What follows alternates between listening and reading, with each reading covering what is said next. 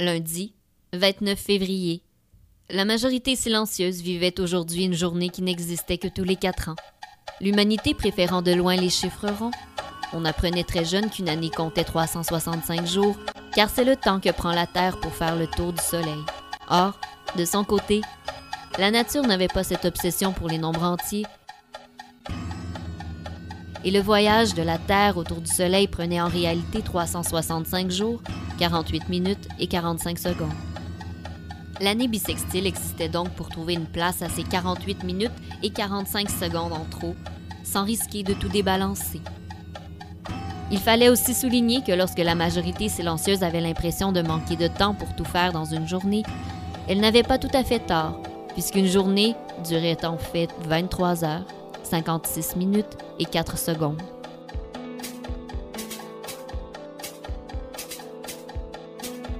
Dans cette ère où pour exister véritablement, il convenait de courir après le temps comme s'il était Usain Bolt, qu'en était-il de toutes ces secondes volées, de ces minutes supplémentaires?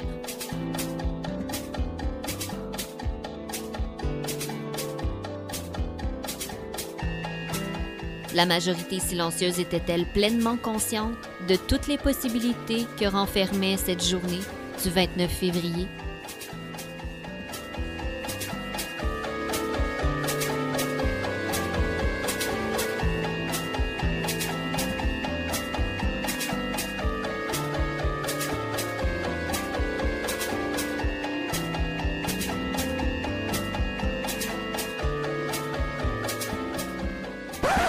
Ah non, regarde, pensez-y, là. Ça fait l'affaire de du monde quand il se passe des affaires. que les- nos gouvernements sont, por- sont portés à gouverner par sondage, à faire du marketing politique, à vendre la- leurs affaires comme des savons. Euh, on accuse aussi beaucoup actuellement les, réseaux sociaux Me semble juste que ce qu'on devrait avoir en commun comme Québécois, c'est le gros bon sens. Moi, j'ai vu un méga broom party. C'était magnifique. C'était enfin la classe moyenne qui s'exprimait. Pas de pancarte syndicale, pas d'autobus organisé payé à même des contributions syndicales déductibles d'impôts. Bonjour tout le monde et bienvenue à cette édition de la majorité silencieuse du lundi 29 février. Hein? Ben oui, 29 février. Bonjour Mélanie. Salut. C'est vrai, hein, c'est tout bizarre. On est dans une journée qui n'existe pas d'habitude. Hum, c'est vrai, ça. C'est un peu fébrile. Un peu. Oui, on ne sait pas tout à fait comment se sentir. On a, je pense que la majorité de, des, des membres de l'équipe euh, se sont questionnés sur la façon d'aborder ce thème euh, peu orthodoxe pour une émission de radio. Ouais. Donc, euh, vous allez voir, ça va aller un peu partout. On sait pas quoi faire de cette journée-là. On va aller où on veut. ben, je pense que c'est ça l'important. C'est de se dire que c'est une journée un peu flottante. Mm. Et donc, on en fait ce qu'on veut. Donc, la majorité silencieuse a décidé de s'approprier le 29 février. Mais il y a des gens, par exemple, qui auraient qui mériteraient peut-être pas Mhm. d'avoir une journée supplémentaire. Ouais, ouais. Moi, j'en, euh, j'enlèverais une journée euh, à Éric Duhem. Mais quoi qu'il a parlé de nous euh, la semaine passée euh, lors de, des accusations euh, retenues contre immatricule 728 Stéphanie Trudeau, il a mentionné que nous, la majorité silencieuse, on est derrière toi, Stéphanie Trudeau. Alors, j'ai, bien aimé qu'il parle de nous quand même. Est-ce que, mais, mais quand même, juste sa maladresse, Eric, ta rigueur. Mais oui. Je hein. t'enlève une journée. Je t'enlève une journée. Mais et, et j'ai trouvé ça étrange aussi. C'est arrivé en même temps que Facebook euh, nous lançait de- des nouvelles façons de s'exprimer. Ah, Oui, maintenant, la majorité silencieuse a plusieurs façons de s'exprimer sur euh, le réseau social qu'est Facebook. sans même utiliser de mots. Exact. Donc, euh, tout, tout dans, sa, dans son, son silence si légendaire. Mais je pense que justement, euh, c'est ça hein, le problème de la majorité silencieuse, c'est que tout le monde parle pour elle parce qu'elle ne s'exprime pas tu sais, par définition. Donc, euh, tout le monde pense qu'il sait qu'est-ce que la majorité silencieuse pense. Oui, ou pense pour elle, tout simplement. Exactement. Donc, euh, je pense que Eric, euh, c'est un peu ce. ce- ce- ce- il s'est il s'est senti porte-parole un peu, mais. De ouais. Ouais. Eric, garde-toi une petite gêne, Ouais. s'il te plaît. J'aime, j'adore, haha. Ouha! Ouah! Grrr. Ouah! C'est la meilleure. Ouah! Euh, il y a aussi, euh, hier, euh, Lise Thériault, notre ministre de la Condition féminine, qui s'est ouvertement dit ne pas être féministe.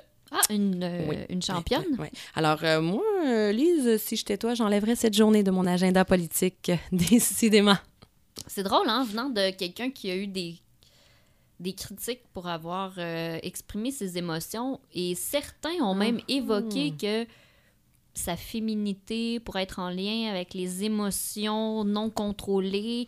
Euh, il me semble que si j'avais été euh, victime de, de tels euh, propos, je serais plus. Mais je ne sais pas d'où vient sa réflexion. Comme on disait hors d'onde, on se disait que peut-être qu'elle avait une. Peut-être que sa définition du féminisme. euh, est à revoir, hein, est à revoir. Ouais. On va lui prêter un petit Robert ou un tout autre dictionnaire. là. En tout cas, on lui souhaite euh, de, de, de se rétablir pour euh, La la, semaine la prochaine. semaine prochaine, qui est la journée euh, des, des femmes. On va lui laisser une chance. On va lui laisser une semaine pour euh, rectifier le tir et s'informer de ce qu'est le féminisme. Mais souvent, c'est ça, hein, quand les politiciens, il faut que tu reviennes. tu faut les ramener, Mais faut les ramener. Ça part dans toutes les directions, eux autres aussi. Et sinon, un autre personnage à qui je donnerais des journées de plus, c'est euh, notre ami Julien Bernatchez, euh, qui a volé la vedette de Un souper presque parfait. Vous en avez entendu parler, euh, cette vedette du web Oui. qui a pris d'assaut les écrans, l'écran euh, de VTL. Ça fait du bien. C'est un beau clash euh, télévisuel. On savait pas trop ce qu'on regardait. On n'était pas trop au courant. C'est très absurde comme situation. C'est très absurde dans les chaumières. Les gens savaient plus. C'est pitché partout. Donc moi, je veux plus de clash télévisuel comme ça. Merci à la télé de s'intéresser un petit peu au web.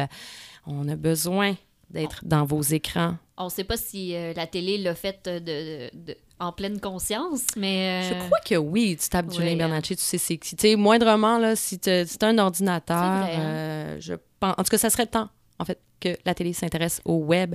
Donc, des journées de plus sur nos écrans à Julien Bernatchez. s'il vous Donc, on vous invite à, à aller justement réécouter cette semaine de Feu qui euh, est disponible sur euh, la- euh, le site internet de VTL. Et puis, on vous invite aussi en même temps à, si vous, avez- si vous ne connaissez point le personnage de Julien Bernatchez, ben, vous, pourrez vous pouvez même retourner dans les archives de la majorité Mhm, silencieuse oui. alors qu'il était venu en studio nous parler de sa campagne électorale parce qu'il s'était présenté euh, comme candidat indépendant lors des dernières élections euh, fédérales dans Laurier-Sainte-Marie. Laurier-Sainte-Marie. Laurier hein. Sainte-Marie. Moi, ça a été mon candidat, je l'avoue. Euh, J'ai voté pour Julien Bernatchez. Il était à deux doigts de battre Gilles Duceppe. Absolument. Ben, je pense que, tu sais, Gilles Duceppe, après, il, il a quitté, hein? Oui, non, mais il a Mais c'est à cause de. Julien. Moi, je, moi j'ai, regarde, je fais, le- je fais ce lien. La division du vote, ça, fait- ça a tout fait.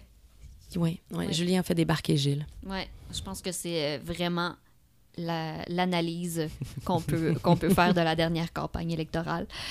Bon, ben sur tout ça, on va essayer d'aller découvrir ce que ce 29 février nous réserve pour euh, la, le restant de l'émission. Euh, ça va être particulier, je vous avertis. Mhm, Bisextile. Ouais. Sur les ondes de Radio Centre-Ville, vous écoutez La Majorité Silencieuse avec Émilie, Félix, Jean-Philippe Maxime, Hamza, Marlène et l'oncle Marc. Aimez-nous sur Facebook ou facebook.com par oblique RCV Majorité Silencieuse. et réécoutez nos balades de diffusion en recherchant Majorité Silencieuse dans l'iTunes Store. Bonjour les copains, bienvenue au petit quart d'heure récréatif euh, avec Hamza et Marlène. Euh, donc euh, cette semaine le thème c'est les années bisextiles ou les choses bisextiles, je sais pas trop quoi. Donc Marlène, tu nous parles de quoi?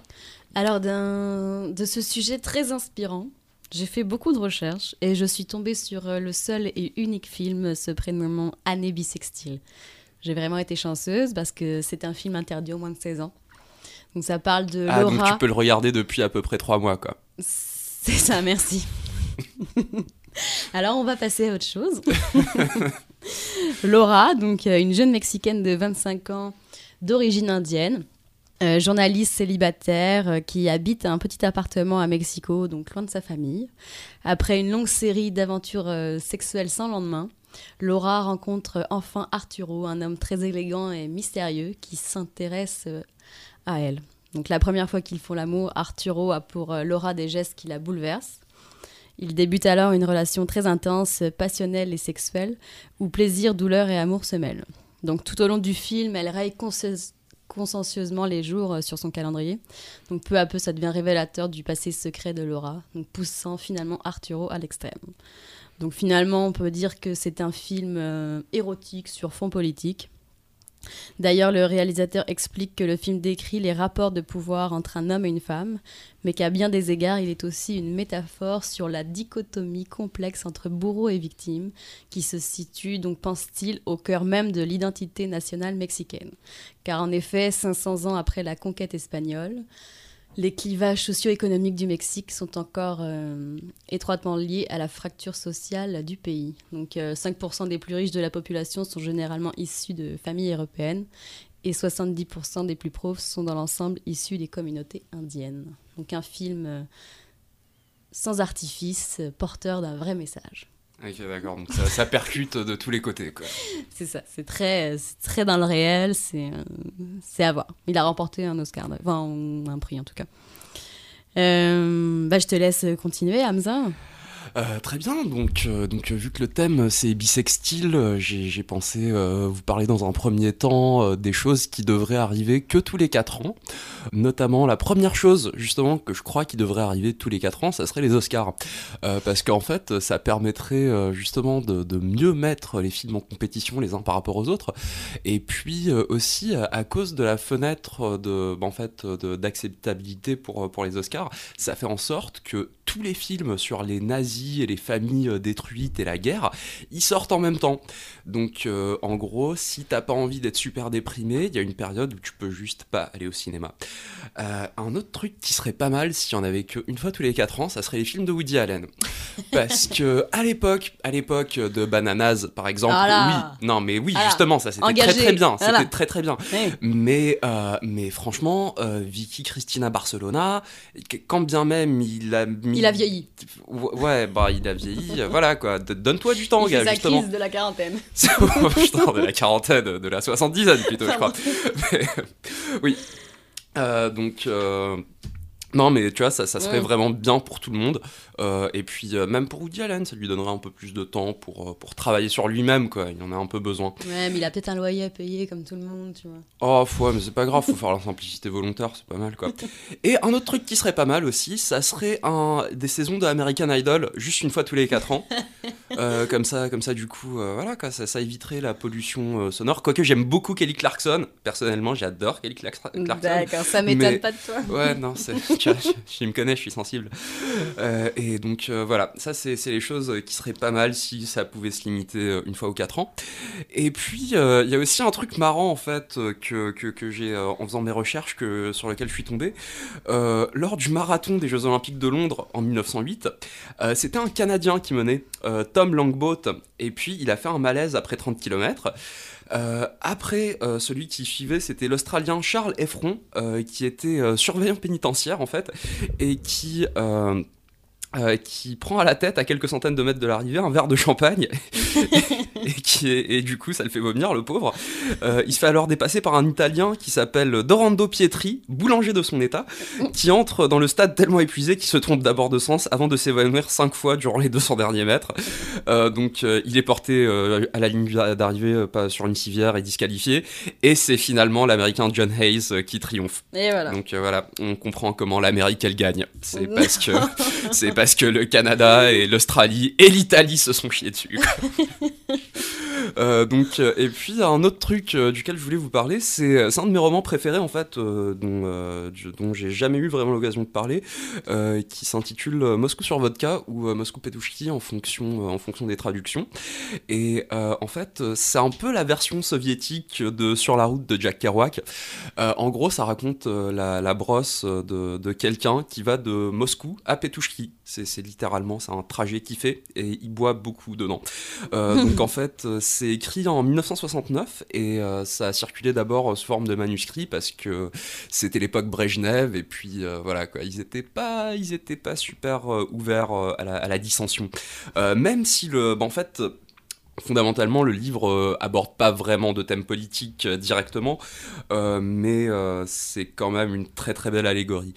Donc ça a vraiment été, euh, ça a vraiment été euh, un, un livre culte de l'intelligentsia euh, soviétique des années 70 et 80. Euh, ce- le génie de ce livre, en fait, c'est qu'il consiste à troquer la, la problématique du marxisme-léninisme, que faire contre celle de la boisson, que boire. Et euh, justement, dans, euh, en faisant ça, Erofeev euh, fait... a, a vraiment marqué son époque. Euh, donc euh, voilà, c'était un de mes romans préférés de tous les temps. Ça m'étonne pas. Ouais, c'est. Il n'y a pas grand chose qui t'étonne en fait. Euh, donc, euh, et Marlène, t'avais un autre, t'avais un autre petit truc sympa, sympa ouais, pour nous. un petit truc sympa après la vodka champagne euh, donc d'Amza. En faisant les petites recherches aussi, j'ai découvert qu'au 19e et 20e siècle, à l'occasion du 29 février, une coutume connue dans l'ouest de la France et au Québec autorisait exceptionnellement les femmes célibataires, donc surnommées les vieilles filles, à demander les garçons en mariage.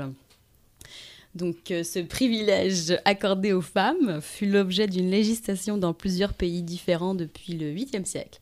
Donc en Écosse, d'où semble provenir cette coutume, la reine Margaret fit adopter en 1288 une loi stipulant qu'une célibataire de haute ou de basse extraction pouvait faire une proposition de mariage à l'homme de son choix au cours des années bissextiles.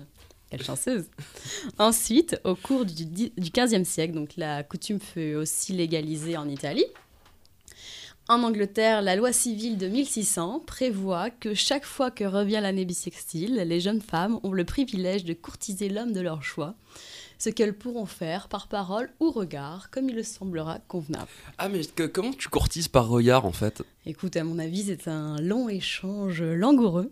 Je ne Ah sais ouais. pas comment ça se pratiquait à cette époquque-là, faudrait vérifier. Non, mais justement, si t'as une seule journée pour, euh, pour si t'as une seule avec journée, le. Ouais, c'est ça, de quoi. des C'est chaud, champagne. Euh, euh, voilà. Donc en plus, il y a une petite euh, truc qui disait en plus que donc on peut s'imaginer que l'élu euh, choisi euh, ne voulait pas forcément s'engager. Donc euh, la célibataire déçue devait donc attendre quatre années avant de pouvoir retirer une nouvelle demande, mais certaines compensations étaient quand même prévues. Ah, alors en Écosse, afin que la loi soit prise au sérieux, un homme Ah, parce demandait que ça, ça m'étonne que ça ait Oh pas oui, été pris voilà, au sérieux. C'est ça. Donc voilà, afin que la loi soit prise au sérieux, un homme demandé en mariage lors d'une année bissextile ne pouvait refuser l'offre, à moins de payer une amende selon ses revenus. Excepté, bien sûr, au cas où il pouvait prouver, euh, prouver qu'il était déjà fiancé. Merci. Donc, euh, de même, en Angleterre, la jeune fille dont les avances étaient repoussées pouvait exiger une robe de soie en compensation. Merveilleux. Non, c'est une belle pratique, je trouve. Non, franchement, c'était une belle époque. C'était une très très belle époque. une belle découverte. Donc euh, voilà, donc euh, Non, mais c'est bien parce que je crois que le thème de la semaine prochaine, c'est le féminisme en oui, fait. je crois que je viens de faire un lien finalement. C'est- voilà, hein. C'est pas faux, c'est pas faux. merveilleux. Et donc, euh, on va conclure sur une petite chanson des Parisiennes intitulée Le 30 février. Magnifique. Merci Hamza. Ça fait plaisir, à bientôt. Nous on n'est pas contre le négoce, mais quand débarque un vendeur d'aspirateur ou de tapis brosse, qui sonne la bouche en cœur, prenant notre air le plus suave, notre air le plus innocent, chaque fois on répond simplement. Repassez plutôt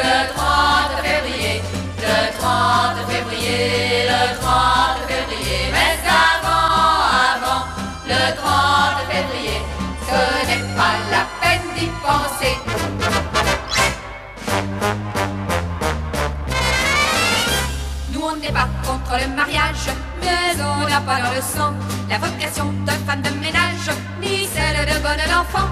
À ceux qui cherchent une perle pour faire des économies, on sourit gentiment et l'on dit Repassez plutôt le 30 février, le 30 février, le 30 février, mais avant, avant, le 30 février, ce n'est pas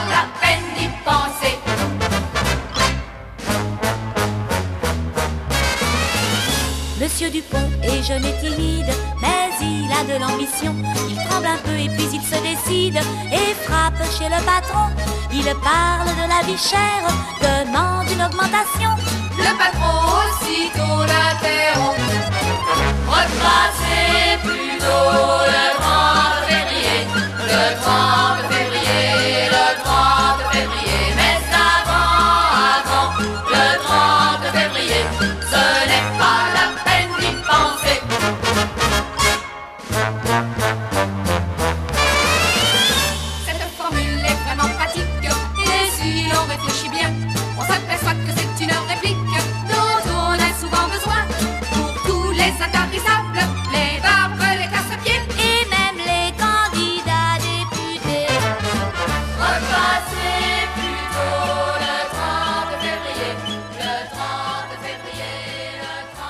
Bonjour Mélanie. Allô? Ça va bien? Oui, toi? Puis euh, comment on se sent en cette, année, à cette journée euh, qui d'habitude n'existe pas? Ben, écoute, c'est sûr que euh, moi, je l'aurais pris pour me reposer. Mais j'ai échoué. Là, décidément, j'ai échoué. Fait que dans quatre ans, je me reposerai dans quatre ans. Ben, écoute, euh, tu, tu feras des petits X sur, les sur ton calendrier jusqu'au prochain 29 février. C'est bon, je l'attends avec impatience. Mais qu'est-ce que, t'as- qu'est-ce que ça t'a inspiré, tout ça?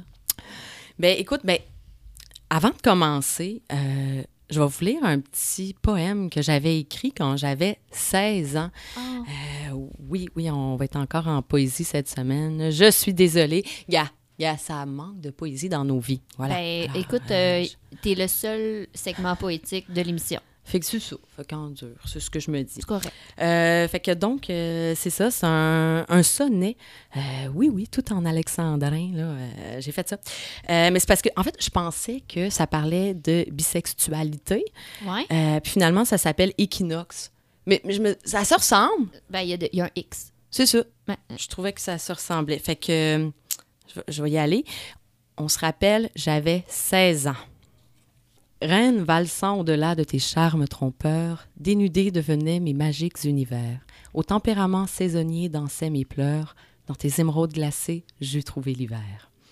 Virevoltant dans un infini ciel azur, douce pluie ne savait qu'en percer nuages blancs. Ces oisillons têtus sifflaient le temps obscur, ce monde niait autour qui évolue si lent. Mon vent a provoqué tornades et orages, croyant t'emporter dans un simple tourbillon, je dévastais mon royaume et ses mirages. Toi, jouvenceau en ce printemps comme un bourgeon, moi, sage gérante. En automne, ce révolage, comme feuille morte qui éclipse ton nom.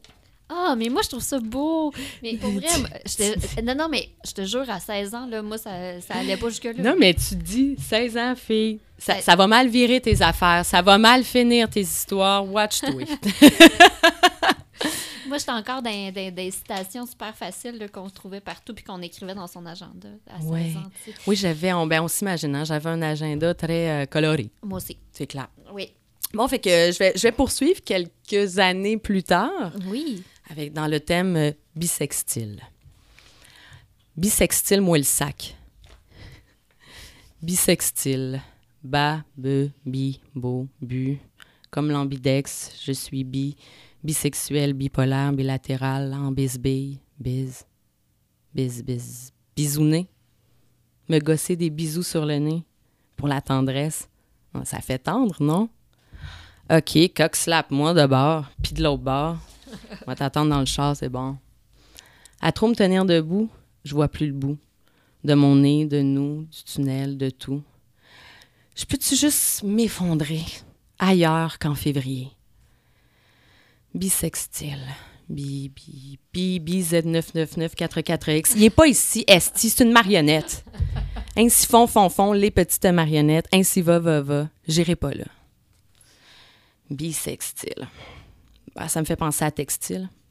Des tissus. Tes beaux vêtements au pied de mon lit. Ton odeur qui veut rester. Nous qui ne resterons pas. Je peux bien renifler les draps, mais euh, je reste incomblée de partout. Je sens rien. Sentir rien. Rien sentir. Anyway, j'ai de la porn sur mon sel, à portée de doigt. Ça me file plus. Je vais en profiter pour effacer tes messages textes. Ça me file plus. Bisextile. Il y a le mot sexe, justement. Tant à dire, rien à faire. Un dossier d'écart de conduite, plein de fuites. Une bible de maladresse, pleine de bassesse. Une thèse de foutaise, pleine de baise. Un mémoire de, de déboire. T'as compris, boire? Que des amertumes d'avoir joui de liberté posthume. De n'avoir su calmer mes nerfs. J'aime mieux tout laisser derrière, refaire les mêmes erreurs comme quelqu'un qui par peur répète l'échec, tel un lieu de, conv- de convenance, de connivence, avec l'indécence, blablabla. Bisextile. Reviens me revoir dans quatre ans. J'aurai peut-être le cœur assez grand pour que tu rentres dedans. Je suis pas dans la bonne année, because it's 2016 déjà. Dans mon calendrier, tout tombe à plat. Faire des X dedans, comme sur nous autres. Reviens quand tu seras trop tard puis que tu seras passé à autre chose. Bisextile. J'avais pourtant rien à dire là-dessus ni sur toi. Débile, l'envie d'écrire qui me somme. Délébile, une encre couleur opium. Le papier pourri après huit heures. Ces vapeurs m'intoxiquent et pourquoi je meurs? J'ai jamais de peine quand je bois, fait que tu m'as jamais vu à jeun. J'ai pas envie de te parler, des fois que je m'échappe. Tu devrais aller jouer avec elles. Elles, elles sont à briser. Tu pourras tout refaire. Les jeux de charme, les yeux comme des armes prêts à se planter. Moi, je suis trop perdante, trop mauvaise. Joue plus. Fais mourir mon personnage, crée-toi des nouvelles intrigues. Change de poste, je ferme la télé, je la retourne. Ça a l'air que de l'autre côté, c'est passionnant. On y raconte des histoires de vagabonds amoureux étouffés et perdus, cambrioleurs malmenés, malvenus, malheureux. Tous se disaient de devenir milliardaires et d'emmener les chevaux dans les jardins de Babylone, où éperdument se fuient les malsains regards, la jalousie exquise de pouvoir tout renaître. Ça rime à rien. Je rime plus. À aucun port d'attache, je ne peux m'arrimer. Comme m'arrimer avec son ex. OK, trop de détours. Ne plus y repasser. Carrefour est déjà rendu. Cul-de-sac. Bisextile, moi le sac, je l'ai déjà dit. Je veux plus te toucher. Je suis toxique as fuck. Veux-tu crever d'un empoisonnement? Ben, c'est ça. Laisse-moi donc finir ma bière toute seule, puis toutes les prochaines aussi. Tu lancerais une bouteille à la mer que je ferais juste la caler en faisant fi de tes mots. Tu répareras jamais quelqu'un comme moi. Je peux tellement être laide sous mes boucles parfaites. Dans une spirale honteuse, je trouve le bonheur ou un de ses semblables dans l'inertie et le déni. Quand le tourment du silence s'installe, je deviens presque présente. Va voir ailleurs si j'y suis, puis sois donc content d'être allé trop loin. J'ai une journée de trop à achever. Je vais partir. Je te dirai pas bye pour être sûr qu'aucun sanglot gâche ma sortie. Fait que euh, bon printemps à toi et puis les gazouillers d'oiseaux, hein? Je traîne mes pieds dans le slotch devant ta porte. Ça me dérange même plus de salir mes bottes. Y a plus rien qui me dérange. Bye février, c'est que tu m'as fait chier?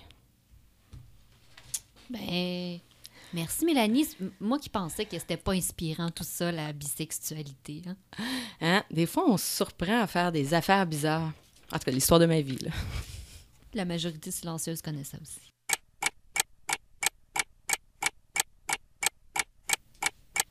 On est présentement avec Julie Nadon, euh, notre correspondante chinoise des dernières semaines. Bonjour Julie. Bonjour, ça va bien? Oui, ça va très bien. Et toi? Oui, ça va super bien. Oui, tu es maintenant de retour euh, en sol canadien? Oui, oui, oui, ça fait quelques jours. Le décalage est toujours présent, mais euh, je suis, je suis de retour euh, chez nous. Ça fait du bien euh, après euh, quelques semaines comme ça, un peu euh, dépaysantes?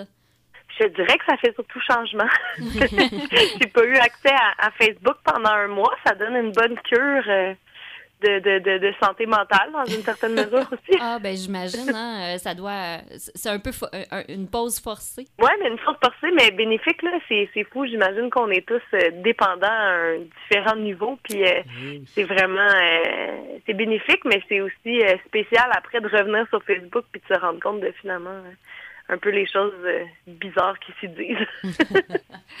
Mais justement, euh, ce non-accès à Facebook euh, à- à- en Chine, ben, il y a aussi un paquet d'autres informations auxquelles les Chinois n'ont pas accès comparé à, à ce que nous, on, peut, on peut voir en Occident, notamment par Internet.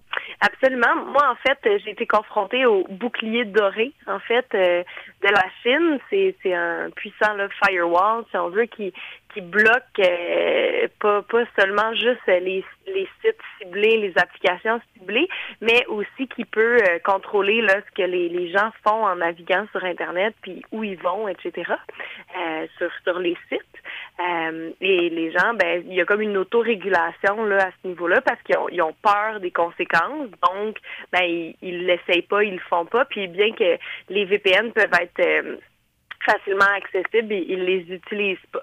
Moi, ça m'a euh, quand même un peu euh, fasciné, euh, tout ce, ce contrôle-là, puis aussi comment les gens s'y soumettaient si on Oui, veut. hein. Puis au début, bon, oui, à cause de, de la barrière de la langue, j'avais un peu de misère à, à essayer de comprendre euh, comment ça, ça s'exerçait sur eux, euh, puis comment ils réussissaient vraiment à, à faire en sorte qu'il n'y ait pas trop de dissonance, parce que c'est sûr qu'il y, a- qu'il y a des groupes, là, puis on l'a vu sous, dans les médias euh, il y a à peu près huit mois peut-être, il y a des groupes qui essayent de, de s'organiser, mais je vous dirais que la grande majorité des Chinois euh, est, est plus euh, brainwashée, si on veut, dans le sens de ne pas le faire.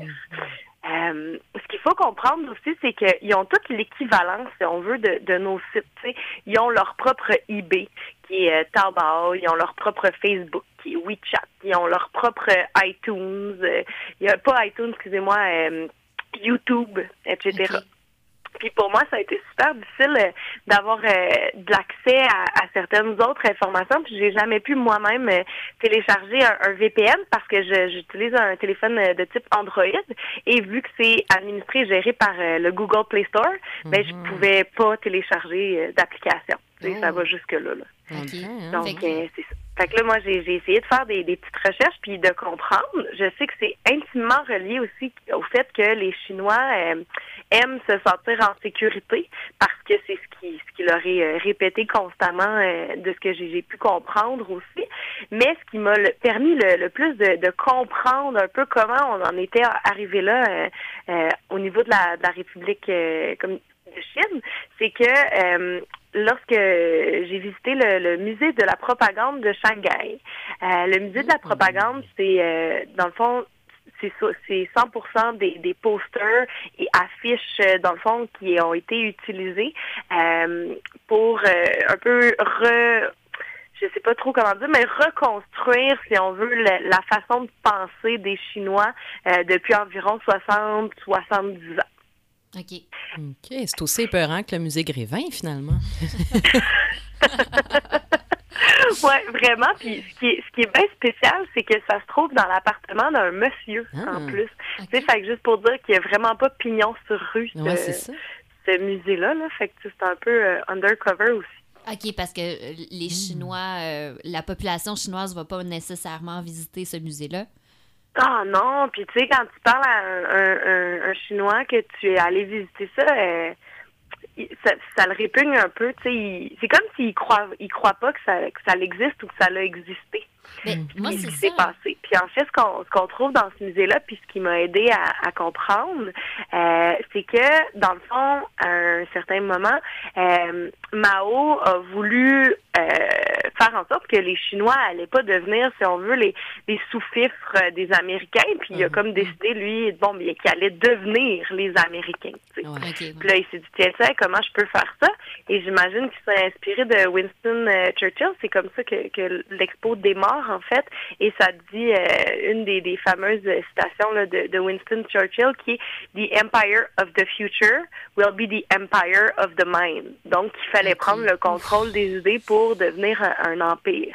Et ce qu'on voit, c'est que graduellement, à travers des, des, euh, affiches assez euh, comiques euh, et, et très esthétiques aussi.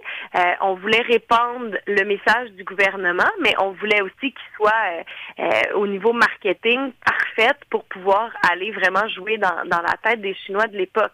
Puis quand on commence, ben on, on leur on, on re- reconstruit, si on veut, une estime de peuple, une estime de, de soi propre au peuple, dans le fond, en leur disant Hey, vous n'êtes pas euh, euh, des, des simples ouvriers qui allaient travailler pour un autre pays, mais bien on va ensemble se construire, si on veut. Ben, Et à partir de ça, là, ben on, on on rend un peu démoniaque la Grande-Bretagne puis les États-Unis. On met sur un piédestal euh, la Russie, la Corée du Nord et évidemment la Chine. Et on, à travers euh, une panoplie d'images, là, plus que, que 5 600 images qui ont été au fil du temps euh, affichées un peu partout dans la ville et utilisées à titre de propagande, mais on reconstruit un peu euh, la mentalité chinoise jusqu'à un certain moment fixer même des échéances et dire bon ben dans 15 ans on devient euh, on dépasse la Grande-Bretagne euh, et, et on, on, écrase les États-Unis là. Tu sais des fois les, les États-Unis sont dépeints même comme étant des, des monstres véreux euh, qui sont en train de se noyer dans un lac puis t'as les, les Chinois qui sont en train de comme les, les martyriser tu sais c'est vraiment assez éloquent et des fois drôle mais tu vois un peu comment ils ont ils ont, ils ont construit euh, cette idée de pensée là puis qui ont remonté leur euh, du peuple chinois. Et ben maintenant c'est encore plus important qu'ils contrôlent l'information parce qu'ils ont même inventé des, des victoires à certaines guerres qu'ils n'ont pas eu ils ont même inventé euh, de l'information pour renforcer ce sentiment là Fait en tant que tel. donc aujourd'hui ouais. c'est important qu'ils contrôlent l'information. Euh, mais les, les chinois en fait euh, il y en a plusieurs qui qui pour des raisons de, de sécurité puis j'avais même demandé à un chinois à certains moments euh, tu sais qu'est-ce que ça qu'est-ce que tu penses que ça aurait comme impact si on ouvrait euh, dans le fond le, le bouclier doré et que vous pourriez avoir accès à à la culture euh, d'ailleurs et pas simplement la, la culture de Chine? Et il, il m'a carrément dit, puis il y avait sa collègue à côté qui, qui, a, qui acquiesçait à ça, c'est qu'ils avaient peur de perdre leur culture. OK. Fait que c'est bien ancré. Cette fameuse peur, là. C'est pas, c'est pas nécessairement une. Euh, si étonnant que ça qu'ils ils acceptent ce contrôle-là, dans le fond, parce que ça a été tellement construit. Tellement efficace. Ouais. que- ouais. Ouais, c'est ça, c'est, c'est vraiment bien ficelé, tout ça, ça se ré- répercute aussi de, de, de génération en génération. Puis, tu sais, Mao, dans une certaine mesure, il a réussi son pari, là. En 50 ans, les, les Chinois sont devenus les États-Unis, là. Tu sais, Ouais, ouais, euh, ça a été très c'est- efficace C'est, hallucinant comment ils sont un peuple fier qui, avec une économie euh, en, en croissance démoniaque dans une certaine mesure. Puis, sais, on, on est à se questionner, est-ce que c'est, c'est bon aussi qu'ils soient pas devenus les, les sous-fifres des, des Américains et ou de la Grande-Bretagne? Ça, c'est- c'est dans un autre débat. Sauf que tout ça a été fait, entre autres, grâce à, à ce contrôle de la communication-là. Puis, i- ils sont bien insultés, tu sais, que que je connaissais pas euh, euh, certains de leurs grands chanteurs que je pourrais même pas renommer actuellement en vous parlant, mais eux connaissent pas, par, à titre d'exemple, Bob Marley. OK. Fait que, tu sais, c'est vraiment, euh, ça crée un isolement qui est, Ouais. tu sais, c'est difficile aussi de ne pas avoir un point de vue ethnocentrique là-dedans en disant, bon, c'est mieux moi qui est ouverte euh, à tout sauf à la Chine, dans le fond, vice-versa. Fait que c'est c'est quand même euh, difficile à ce niveau-là, sauf que c'est c'est quand même spécial de, de vraiment avoir aucun point de référence commun, d'être vraiment à, des antipodes sur une échelle culturelle parce qu'on on partage absolument rien de commun. Exactement. Ben, moi, j'entendais aussi parler de ces, euh, les, les, euh, les Chinois qui ont un peu d'argent puis qui envoient leurs, leurs enfants étudier en Occident et qui après veulent pas que, que leurs enfants reviennent en Chine euh, par la suite parce que ça serait un choc, ils disent un peu trop grand ou euh, que je sais pas si c'est parce que justement euh, eux, ce- cette espèce de culte de, barrière culturelle-là est tombée ou quelque chose comme ça. Ah, peut-être ceux qui ont, ils ont plus de sous, peut-être qu'il y a une ouverture différente et peut-être qu'eux transigent aussi avec euh, euh, des gens de l'extérieur. Tu sais, je pourrais pas euh, répondre avec ça. J'ai déjà aussi euh, entendu ce que ce que tu dis. Par contre, là, je pourrais pas voir dans quelle mesure il le justifie, mais je pourrais peut-être aussi le, le, le, le, le- le percevoir, mais c'est ma, ma simple opinion, aussi contre le... Il y aurait peut-être peur aussi que leur enfant essaie de de, de, de, de faire pas tomber ça carrément, mais d'essayer de, de s'immiscer, de s'ingérer dans ce contrôle-là, tu sais, parce que quand on devient éduqué d'une différente façon, qu'on a une ouverture ailleurs, on garde quand même un attachement in- incroyable, tu sais, à nos racines puis à notre pays. Puis comme je le disais, les Chinois sont très, très, très, très, très patriotiques. Donc peut-être qu'il y en a une couple qui essaierait de se faire des petites missions sauvetage de la Chine, puis peut-être que les parents euh, auraient peur euh, de ça aussi euh, dans une certaine mesure. Ouais. Puis, mais ça, c'est vraiment ma simple opinion à moi, mais j'avais entendu euh, ça aussi, ce que tu dis. Puis c'est un peu ce que ce que Hong Kong vit, tu sais, depuis 97, euh, la Grande-Bretagne a, entre guillemets, redonné Hong Kong à la Chine, mais en, en leur faisant promettre de, de garder la zone de libre-échange, euh, de garder, dans le fond, les, les communications le- telles qu'elles étaient, etc. Sauf que les gens à Hong Kong, euh, quand je leur parlais, sentaient qu'il y avait déjà euh, des changements qui, qui s'entamaient, il y avait de plus en plus peur, euh, la présence policière chinoise, euh, ben pas, pas policière, mais plus militaire, se faisait sentir euh, de temps à autre, et que même leur propre police était tranquillement euh, commencé un peu à être brainwashés et, et ils ont super peur là parce que c'est deux mondes là carrément pour l'avoir euh, vécu et vu.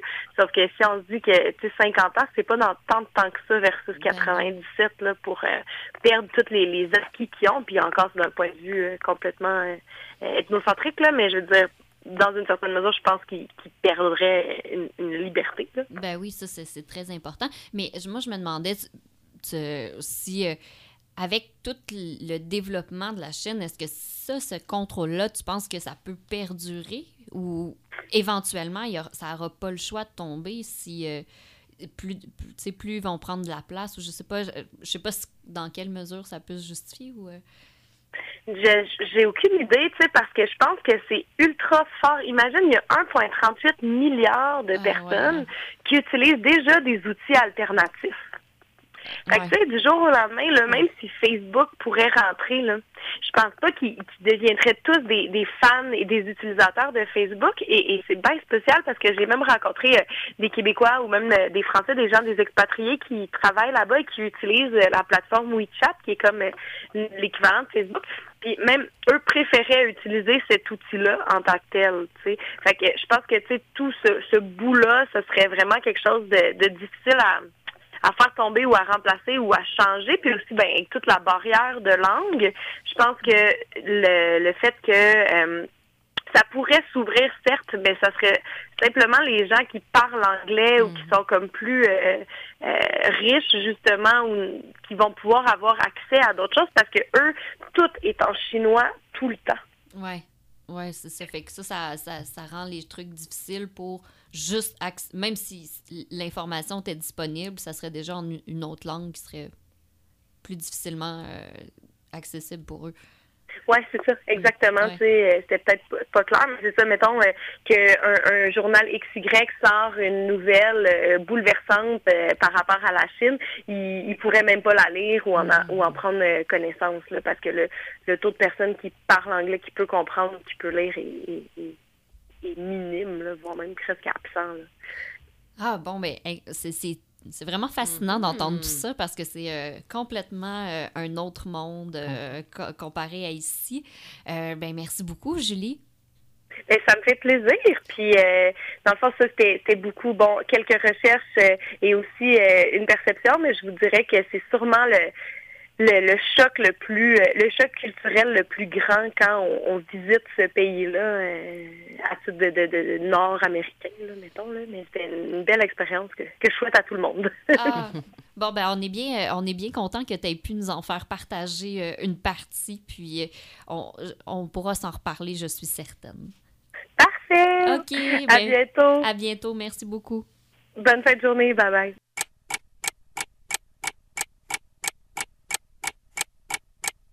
Bonjour et bienvenue à votre anomalie de la semaine avec Oncle Marc.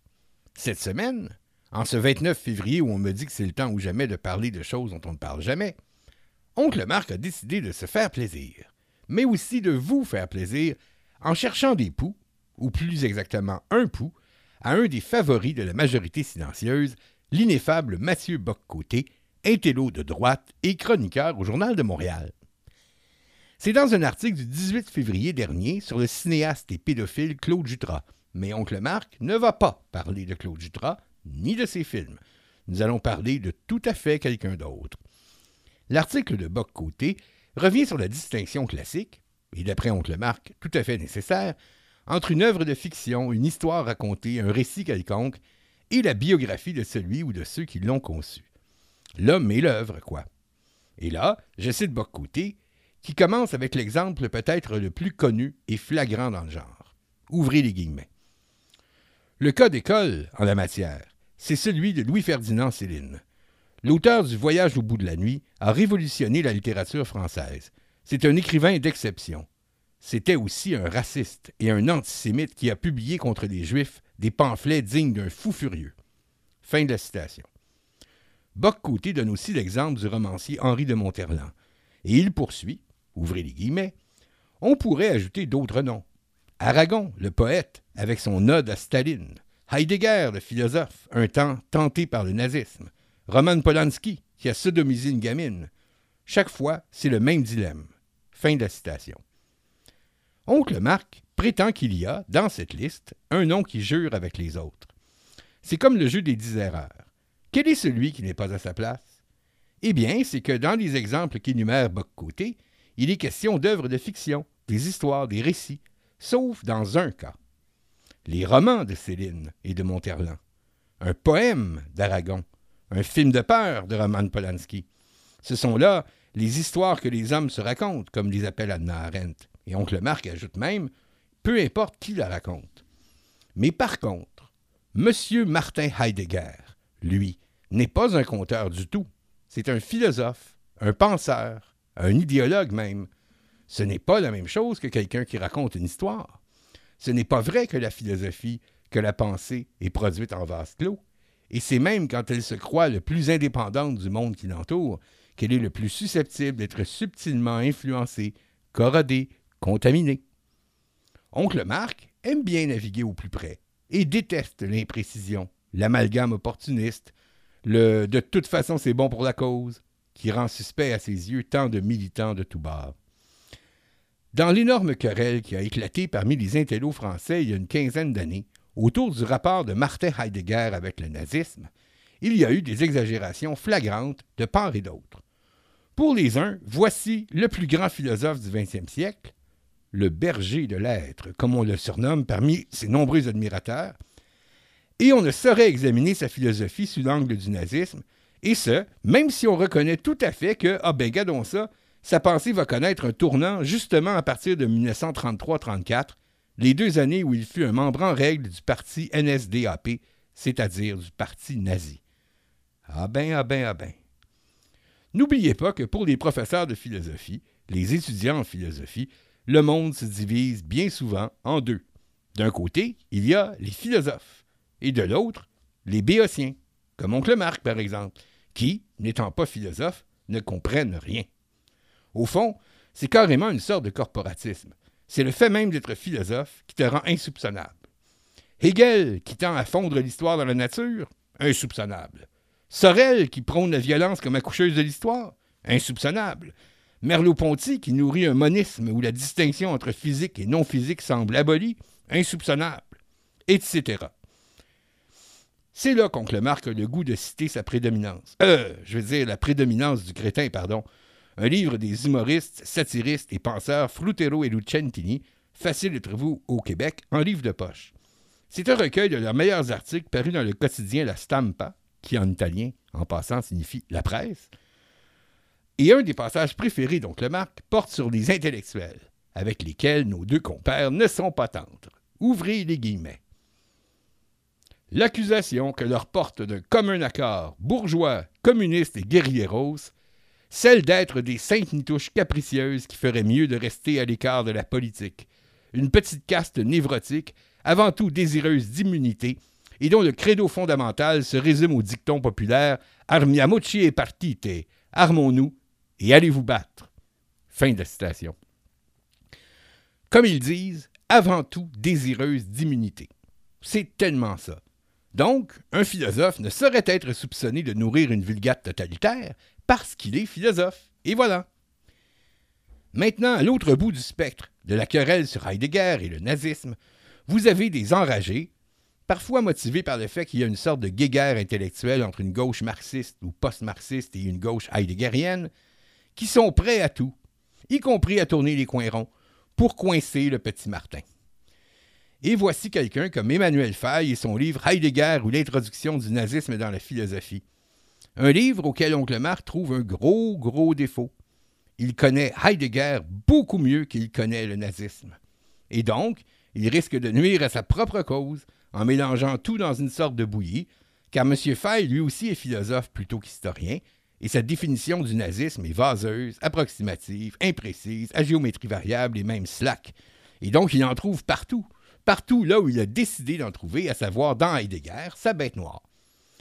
Entre ces deux camps polarisés, des pros et des anti-Heidegger, on peut revenir sur l'expression utilisée par Bock-Côté et qui est exacte. Un temps. Il fut un temps tenté par le nazisme.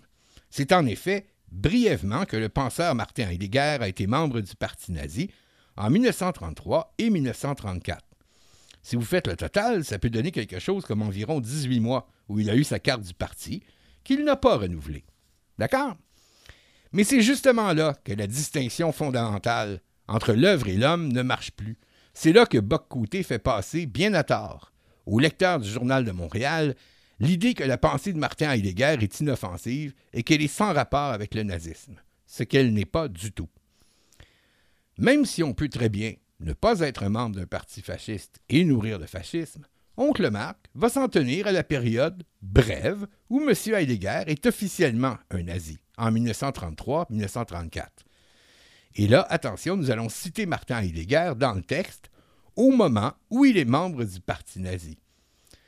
Et c'est cité non par un philosophe, mais par un historien, l'historien des fascismes Pierre Milza.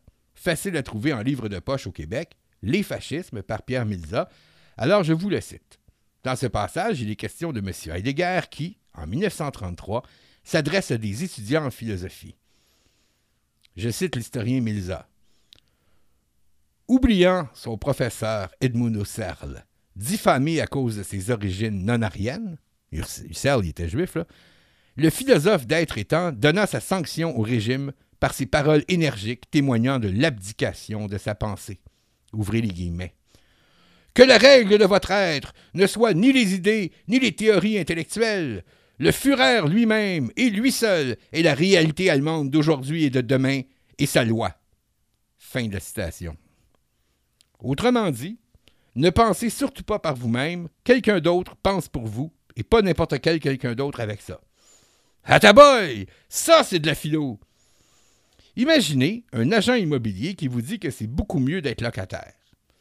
Un cordonnier qui vous dit que c'est mieux de s'acheter des souliers neufs que de faire réparer les vieux. Un prof de gym qui trouve que les jeunes font trop d'exercices. Là, vous avez un intellectuel qui vous dit que la règle de votre être ne soit ni les idées ni les théories intellectuelles. Un professeur qui dit à des étudiants de ne pas penser. Ben là, you! Anomalie! Grosse, grosse, grosse anomalie et lourde de conséquences jusqu'à nos jours. Oui, oui, jusqu'à nos jours, même si Oncle Marc n'aura sans doute pas le temps d'expliquer pourquoi. En tout cas, ce qui compte ici, c'est l'œuvre et non l'homme, justement. Le fait que M. Heidegger soit un lâche, on n'en parle même pas. C'est plutôt le fait qu'il utilise son langage typique, genre la règle de votre être, le langage reconnaissable entre mille de la philosophie heideggerienne. Le penseur Heidegger, dans le texte cité par l'historien Milza, Appel aux étudiants du 3 novembre 1933, s'adresse à des étudiants en philosophie et leur dit de ne pas penser. C'est un oxymoron, un alliage de contraires. Oncle Marc prétend que cet oxymoron, ce gros vide qui se croit plein, va devenir le centre, que ce qu'on appelle son tournant des années 30 consiste en fait, pour M. Heidegger, à produire une contrefaçon de sa propre pensée, lâchement adaptée aux, aux pressions, disons, du nazisme. Et si j'ai volé au passage dans les plumes du philosophe Emmanuel Faye pour cause d'overkill, il nuit à sa propre cause et lui enlève de la crédibilité. Par contre, oncle Marc n'a rien dit contre son papa. Son papa, c'est Jean-Pierre Faye, spécialiste du langage nazi, auteur de deux livres bien connus des spécialistes de la branche, Langage totalitaire en 1972 et Langage totalitaire 2, La raison narrative en 1993. Jean-Pierre Faye, ce n'est pas facile à lire. Et Oncle Marc trouve qu'il a ce vilain défaut des intellos européens, ou en tout cas surtout européens, de ne pas faire de moindre effort pour se faire comprendre du commun des mortels. Mais la raison narrative, même si c'est très dur à lire, même si ça a pris à Oncle Marc plus d'un an pour le déchiffrer, on vous le recommande très chaudement parce que lui, bien mieux que son fiston Emmanuel, a compris en quoi consistait la dérive de Martin Heidegger et par conséquent le danger qu'elle représente et que représentent les suiveux d'Heidegger, qui sont des suiveux d'Heidegger deuxième manière après son tournant de 1933-34, comme Jean-François Lyotard, l'inventeur du soi-disant postmoderne, et Jacques Derrida, l'inventeur du soi-disant déconstructionnisme. Mais bon, rassurez-vous, Oncle Marc n'ira pas plus loin, de toute façon, il faudrait une émission entière juste pour vous faire le bon résumé de tout ça avant de commencer à parler des vraies affaires. Jean-Pierre Fay, donc, grand spécialiste du langage nazi, c'est un texte de Martha Heidegger intitulé, Profession de foi en Adolf Hitler, fin des guillemets, qui date de décembre 1933, où il salue dans le nazisme, et je cite, son retour à l'essence de l'être. Fin de la citation. Encore ce langage ontologique typique de l'œuvre heideggerienne. Et là, posons des choses trait pour trait. Une contre l'autre, voici un anti-nazi patenté que j'ai déjà cité à l'émission et que je réciterai sûrement encore. Il s'agit de Vercors, chef de maquis pendant la résistance française et penseur. Ouvrez les guillemets. L'existence de l'animal reste asservie à son essence. Celle de l'homme s'en est libérée. Fin des guillemets. Vous voyez l'opposition, là, chères nièces et neveux? Ou plutôt, vous l'entendez vu qu'on est à la radio? D'un côté, au moment où il est nazi, Martin Heidegger salue dans le nazisme son retour à l'essence de l'être. Et en face, l'antinazi, dans son livre brûlant de 1947, Plus ou moins homme, où il est question justement de la négation de l'homme et du crime contre l'humanité qui vient d'être perpétré, nous dit exactement le contraire à savoir que le fait d'être homme consiste à échapper à la nature, à se libérer de son essence. Et donc, le fameux berger de l'être, comme Heidegger est surnommé par ses fans, et je rappelle qu'un berger en passant, ça s'occupe de moutons, là, ramène l'homme à son essence, c'est-à-dire à la bête. Cette bête, ce morceau de nature parmi d'autres, comme dit Vercors, que nous étions avant de commencer à marcher debout. C'est pour cela que la pensée nazie, si on peut l'appeler pensée, s'oppose à toute civilisation, quelle qu'elle soit, n'importe laquelle, puisque toute civilisation, quelle qu'elle soit, n'importe laquelle, consiste à échapper à l'animal, à échapper à la nature, comme son beau suffixe isation le suggère. D'où, aussi, le surnom que l'antifasciste historique Giuseppe Antonio Borghese avait donné aux nazis, les surbêtes. C'est tellement ça, tellement ça. Et c'est aussi pour cela que l'ineffable Mathieu Boccoté, pour utiliser une des expressions préférées de ses collègues du Journal de Montréal, est un idiot utile de Martin Heidegger, qu'il fait croire à ses lecteurs que c'est inoffensif, alors que ça ne l'est pas. Voilà, c'était votre anomalie de la semaine. Vous avez le bonjour, le Marc.